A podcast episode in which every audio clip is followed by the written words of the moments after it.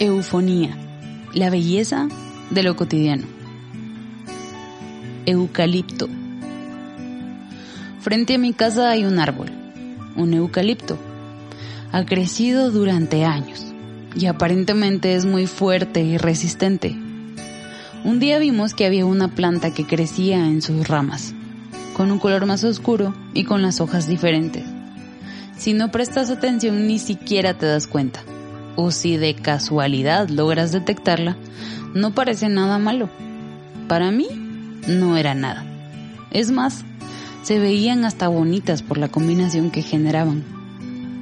Pero mi mamá, que es mucho más conocedora que yo en árboles y en muchas otras cosas, sabía que no era una plantita indefensa. Se dio cuenta que algo no estaba bien. Resulta que esta plantita tiene un nombre fuerte y nada amigable. Es una especie de ficus, pero comúnmente es llamada matapalo. Con el nombre podemos obtener bastante información. Lo que hacen es que se adhieren a árboles y comienzan a apoderarse de ellos. Cada vez hay menos del árbol y más de estas plantas. Crecen y crecen sin detenerse y comienzan a ahogar al árbol hasta que muere. Debido a esto, es necesario detenerla mientras está pequeña. Y la única manera de parar el crecimiento de esta planta, que parece ser la mala de la historia, es podando el árbol. Es necesario cortar toda la rama, a pesar de ser ramas viejas y fuertes, para que el eucalipto en este caso logre sobrevivir. Si no se poda el árbol, aunque parece un acto cruel, morirá. Entonces podarlo realmente es un acto de misericordia para darle nueva vida y que sus ramas crezcan sin esta plaga y sean más fuertes que antes. Es algo que se me hace familiar, como una historia que ya he escuchado antes, y la verdad es que se asemeja mucho a nosotros aunque existe una diferencia, y es que la planta matapalo originalmente son semillas que llegan al tronco de afuera por medio de pájaros u hormigas. Para nosotros, nuestro matapalo es el pecado y viene del corazón. No es algo externo que llega a nuestra vida, sino que viene de lo más profundo. El pecado nos asfixia, y trata de apoderarse de nosotros. Y la peor parte es que dejamos que crezca libremente. No hacemos nada, no luchamos, sino dejamos que se apodere de nosotros y ha logrado llegar a matarnos. Y está tan arraigado a nuestro tronco que no encontramos diferencia entre este parásito y nosotros. Nuestras hojas están secas y aunque pareciera que estamos vivos, Solo somos troncos sin ramas, sin fruto, muertos.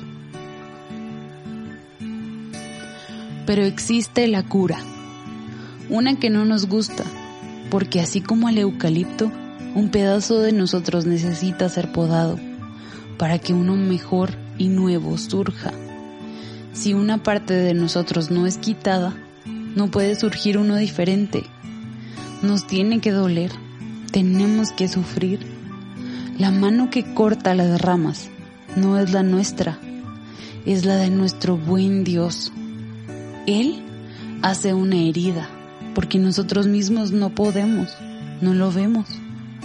Una herida que duele mucho. Él la hace, sí, pero también la sana. ¿Por qué nos haría una herida? ¿Por qué pasar por dolor? Porque nos quita todo lo que nos hace sus enemigos. Nos quita lo que nos aleja de Él.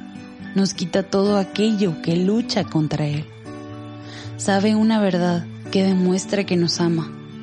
Sabe que si no nos poda, no podemos estar cerca. No podemos ser parte. Y la verdad es que estar lejos de Él no es solamente una herida que duele un tiempo sino que es la muerte, y esta es para siempre.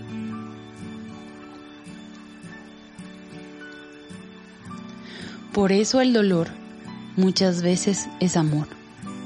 Y la evidencia más clara que tengo para contar es el dolor que mi Jesús pasó en la cruz. Su dolor trajo amor, su dolor trajo sanidad, su dolor nos hizo parte. Podemos saber que luego de la herida nace algo nuevo, por amor, por gracia, por misericordia. Los cortes que realiza son para que nuestras ramas apunten a Él, para que donde todo estaba muerto, ahora haya fruto. Y es como un escultor. Con cada corte nos hace más como Él. El dolor al final trae gozo, porque lo trae a Él. Contra ti, contra ti solo he pecado y he hecho lo malo delante de tus ojos, de manera que eres justo cuando hablas y sin reproche cuando juzgas. Crea en mí, oh Dios, un corazón limpio y renueva un espíritu recto dentro de mí. Estoy convencido precisamente de esto, que el que comenzó en ustedes la buena obra, la perfeccionará hasta el día de Cristo Jesús. Salmo 51, 4 y 10 y Filipenses 1, 6.